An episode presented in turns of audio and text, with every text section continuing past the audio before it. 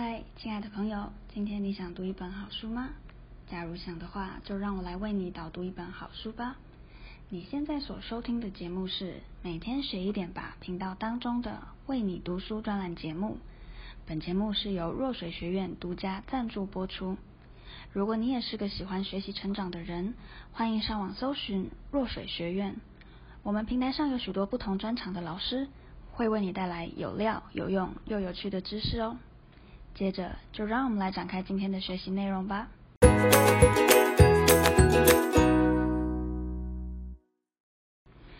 亲爱的朋友，你好，我是导读人小薰。今天要为你导读的这本书呢，叫做《艺人公司的致富思维》，作者 Better Live 好业是 YouTube Number One 的中文个人成长频道，并且呢，拥有超过百万的订阅者。作者用了非常浅显易懂的方式诉说着自己的故事，也非常贴近你我的生活。书中说着他如何从一无所有到月入十万的逆袭之路。作者在前言说道，影响他最深的一段话是前世界首富洛克菲勒所说：“如果你没有经历过不幸，那才是最大的不幸。”这当中呢，也提到把自己当成受害者，并不会带给你任何的好处。也因此，作者很感谢他生命中所遇到的困境以及逆境，因为呢，这是他成长与茁壮不可或缺的养分。作者在书中提到，有些观众留言给他说：“好叶啊，你每天都在说一些教人赚钱、教人家成功的知识，那你成功了吗？”他书中提到，许多人对于成功都没有一个明确的定义，但对于作者来说，成功的定义就是成长，让自己成为想要的样子。你要比较的对象其实呢，都是自己，而不是你所谓的成功人士。只要你让自己变得比昨天还要更好，那就是成功了哟。作者呢，在书中提到，人在迷茫的时候就会。啊，就应该要努力让自己变得更优秀。只要呢，自己足够的优秀，对未来的人生就会有更多的选择权。要成功啊，就是让自己持续进步。作者提供改变心理的工具，包括了视觉化还有自我肯定这两种方法。至今呢，作者还是在使用这两个工具帮助自己持续的成长哦。那练习自我肯定，会让自己更有自信，去应对生活中的挑战。在商业的世界里呢，文凭其实就只是一张入场券啦。最重要的是你的能力能不能给公司带来收益。相较之下，与其累积文凭证明，不如累积能够证明你能力的作品还有经验。嗯。在网络时代啊，人人都是有机会的，只要能够引起你的好奇心，也就是说，你的注意力在哪里，钱就在哪里。为了学习而工作，而不是为了金钱而工作。作者针对 YouTube 新手上路呢，有几个建议。作者的做法是，先去寻找属于自己的一片蓝海。那要如何做呢？答案是细分。仔细的分类的意思，简单的说呢，就是只专注在做一件自己擅长的事，只服务好一个族群，这也就是作者独创的定位模型啦。把优势化为价值，如果要想要脱颖而出，就需要懂得细分自己的定位，做一个领域的专家。那这边提供给大家如何让频道快速成长的三大关键。第一，从模仿中学习有效的方法。那这边有特别备注说，啊、其实模仿并不可耻哦，反而还是很有必要的呢。因为做任何事情，先掌握正确的知识，再发展独特的风格，哎，这样子其实才是真的有效的。第二个呢，你的包装，在以貌取人的网际网络时代，除了要有内涵，还要会打扮哦。那作者在写标题的时候呢，会依照两种元素：第一个会激发好奇心的，第二个会有很多人搜寻的，来作为包装哦。好，那第三个呢，就是掌握经营事业的三种特性。嗯，哪三种呢？好的，第一个是技术师，也就是善于制作产品，而且是某个领域的专家。第二个呢是经理人，擅长安排工作，虽然不是某一个领域的专家，但是很会安排合适的人选去，呃，合适的人选去完成一项工作。那第三种特性呢，就是企业家，擅长制定计划还有目标，来实现想要达到的愿景。好，那经营事业的这三种特性呢，也就是技术师、经理人跟企业家，这三者之间必须要是平衡的，那么成功就会离你不远喽。作者在书中提到，很多拍拍片的新手呢，他就是拍了一两部影片，上传之后看不到效果，马上就觉得自己做不成，就放弃了这项计划。但其实做任何事情，坚持才是成功的要素啊！所以，请各位亲爱的朋友，千万不要轻言放弃呀！放弃一件事情呢，真的往往只是一念之间而已。作者在书中提到，他很喜欢史蒂芬·科维在《与成功有约：高效能人士的七个习惯》这一本书里面提到的第一个习惯：积极主动。嗯。那这个习惯呢，其实是对作者影响非常深的，而且作者也把这句话拿来作为实践哦，呃，因此呢，就让作者做任何事情都更加的成功，应该是说更加容易的成功。好了，那作者在书中还有提到了五个可以增粉、增加粉丝的一些招式，这边跟大家分享哦。第一个呢，就是。温暖市场什么意思呢？就像是啊、卖保单一样，相信很多朋友可能都卖过保单，或者是被被卖，被其他亲朋好友有去推荐你一些保单过。呃，那一般而言，如果我们是刚开始要卖保单的话，上司还有前辈可能都会教你说，嗯，就先从一些你身边的亲朋好友开始吧。就算他们没有真的很想买，应该也会啊、捧捧场，帮你分享一些，并且发讯息给你的亲朋好友，告诉他们你正在经营的事业或频道或保单等等的，然后请他们帮忙宣传。好，那这就是第一个，就是说呃可以先从温暖市场开始。那第二个呢，就是消费场所，嗯，在哪边花钱就在哪里传播你的故事。啊、如果你是一家店的常客，就请他订阅你的频道吧。这些小小的邀请，我想，如果你真的是常客，对方应该不会拒绝。第三个呢，社交媒体，呃，也就是呢，每当你完成一部影片的时候，就把连结网址分享到所有的啊、你有的社交媒体，包括 IG 啊、脸书啊、Line 啊、Telegram 啊、微信啊、论坛等等的。那这样子，如果你我就是你完成一部影片，就会花一些时间嘛。那你把它多放在一个媒体曝光，就等于你多了一个渠道，也就是多了一个把关注转为粉丝的机会哦。好，那第四点就是与其他 YouTuber 合作，跟其他的同行互相帮忙，就可以互相导粉。导粉就是导流粉丝。也就是可能本来你的粉丝哎就变成对方的粉丝，或是颠倒过来，对方的粉粉丝就变你的粉丝。然后第五个呢，投稿到宣传平台，呃，也就是说你可以试着把一些你的作品投稿到一些比较大的流量的媒体，那你多投稿就会有机会被更多人看见，因为毕竟人家就是有很多流量嘛。好，那下一个我们要来谈的就是要如何扩大品牌的影响力呢？好的，那这边跟大家分享一个观念，就是人类呢有两大驱动价值的能的一个动力，第一个就是追求快乐，那第二个就是逃避痛苦，所以可以利用痛点还有亮点来营造共鸣，让观众继续看下去。OK，所以痛点跟亮点，大家要记得吗？好，不过呢，重点就是不可以过长，不然观众就会觉得你很烦。毕竟现在是一个资讯大爆炸的年代嘛，大家的注意力是有限的，所以只要描述大概两到三句就可以了。就呃两到三句完了，就要赶快切入主题。这样子，当你成功引起共鸣，把观众留下来，进入到主要的内容，哎，你就成功一半了。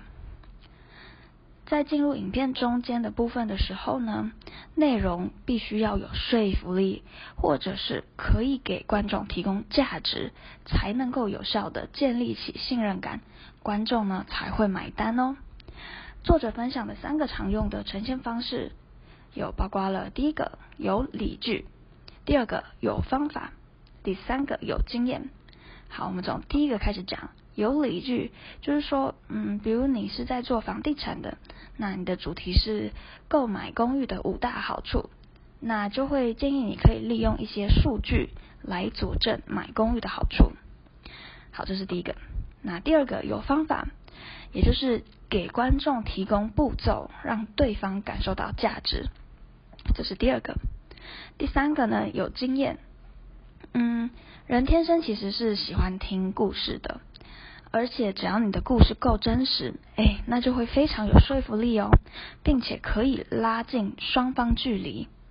对的，好了，那呃，只要用这三种方法穿插的使用，或者是呢，在一个要点里面把它们结合在一起，一样可以创造出高价值而且具有说服力的影片哦。这边最后补充一下，呃，笨拙的人呢才会讲道理，聪明的人哎都是说故事的，利用自己的故事就可以塑造起品牌的形象。那在执行的过程中呢，一定要不断的学习，才可以创造无限的可能。好，嗯、在创业的过程中，到底要怎么样不轻易的放弃呢？好，我们接下来就来讨论这个问题哦。嗯、那关键其实是在于你到底有多想要去做这件事情。没错，一切都是跟你的意愿还有有没有下定决心有关哦。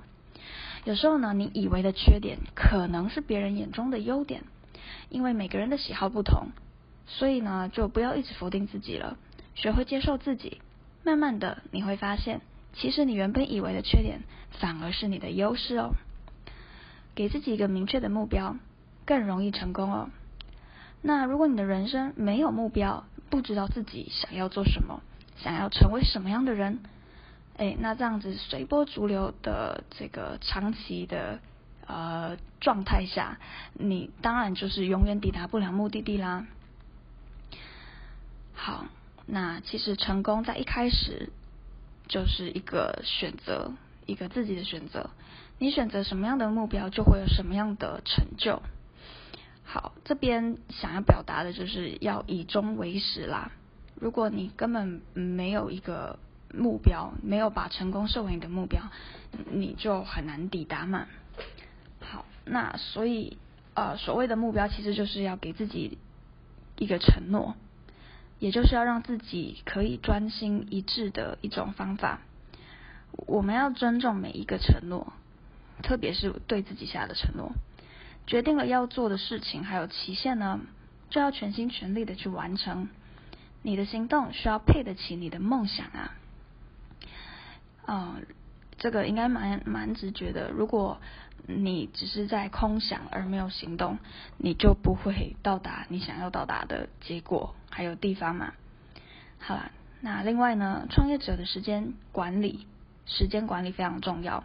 你要管好自己，善用时间。好，那这边就作者有分到三个好用的时间管理工具哦。第一个是三二一法则，第二个是帕金森定律，第三个是巴菲特的二分法。我们来一个一个去讲一下。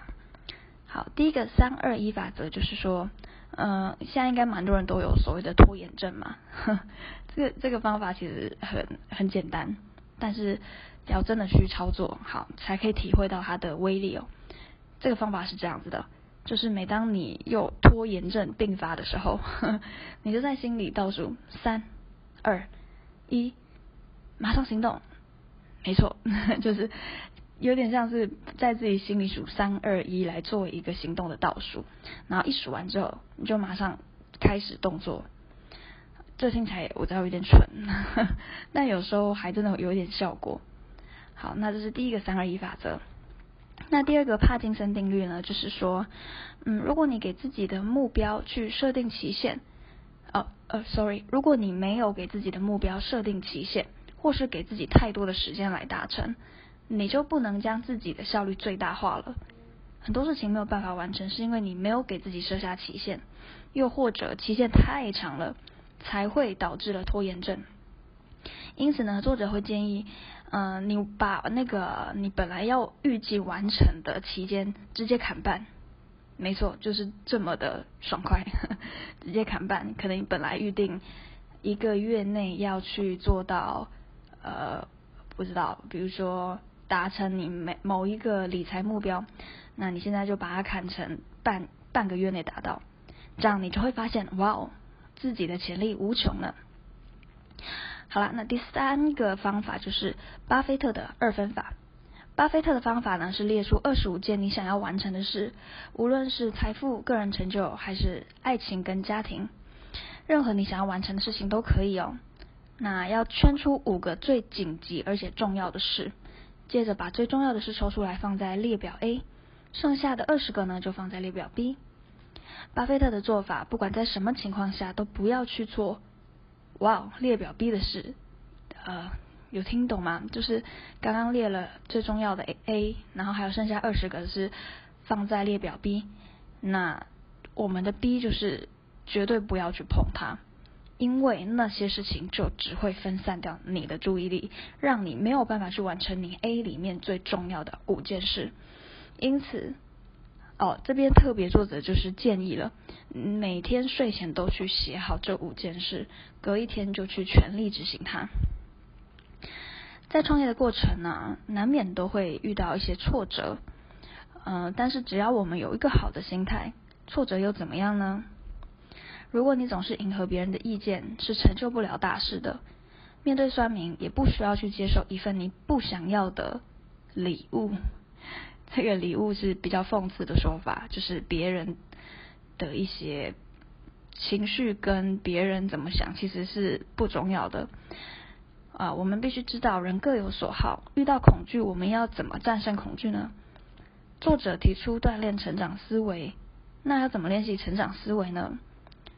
作者有三个锦囊哦。第一个，了解大脑的可能性；第二个，以过程为聚焦，以过程为焦点，也就是我们应该要去称赞别人努力还有过程，而不是他们的成果。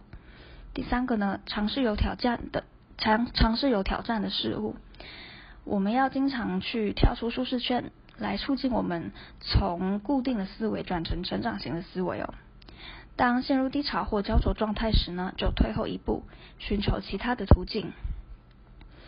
绝对不要去把自己陷在一个死胡同里面，执着原地踏步啊！有时候是心态转个弯，你就可以更快的走出这个迷宫了。作者在书中提到，如何从零迈向财富自主的关键，主要的秘密是在于善用资源，用你的资源来换取别人想要的。这些资源呢，包括了人脉、啊、金钱、啊、科技、技能等等的知识。嗯，那到底要如何逆逆袭累积财富呢？第一个就是要累积资源，第二个是不停不停止索取赚钱机会，第三个社会从不缺钱，缺的是赚钱的能力。财富因为阶段不同，所带来的回报也不一样。在初级阶段，把钱跟精力投资在自己身上的回报率是最高的。当你透过了解了自己的能力，获取第一笔财富后，才来进行多元化的投资也不迟。好，那最后再跟大家分享一个作者提到的葬礼游戏哦，就是用以终为始的思维来呃探索自己内心的渴望。那这个游戏怎么玩呢？第一步就是去呃去想象十年后死去的你，然后在纸上写上你最在乎的十个人。